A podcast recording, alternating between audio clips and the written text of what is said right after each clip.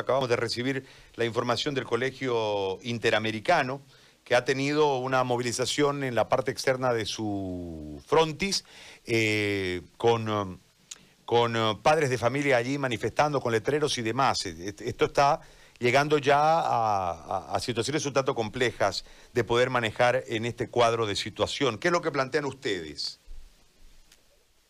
Bueno, evidentemente, como están, muy buenos días a todos. Eh, es evidente que los padres de familia se encuentran muy molestos por las respuestas que han tenido, ¿no? Ante las constantes eh, reuniones y acercamientos que han intentado con sus colegios. Eh, también la gestión les brinda el apoyo que ellos necesitan legal, ¿no? Nosotros nos encargamos de informar a los padres de familia que el contrato que se ha firmado efectivamente entre dos partes, porque es bilateral, no se ha cumplido a tal efecto. Ellos tienen que firmar un nuevo contrato con nuevas condiciones que favorezcan a una educación de calidad, que eso es lo que se está buscando, que ahora es, es la educación virtual, ¿no? Ahora, ¿qué es lo que plantean ustedes en cuanto a los descuentos?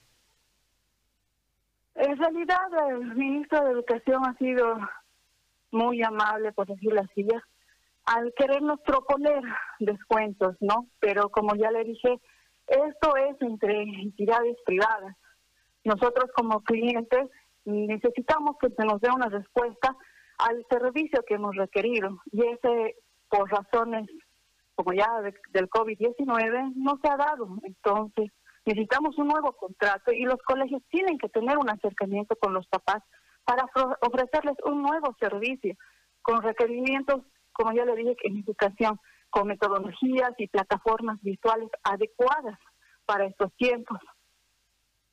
Bueno. Señora, le agradezco por este contacto, muy amable.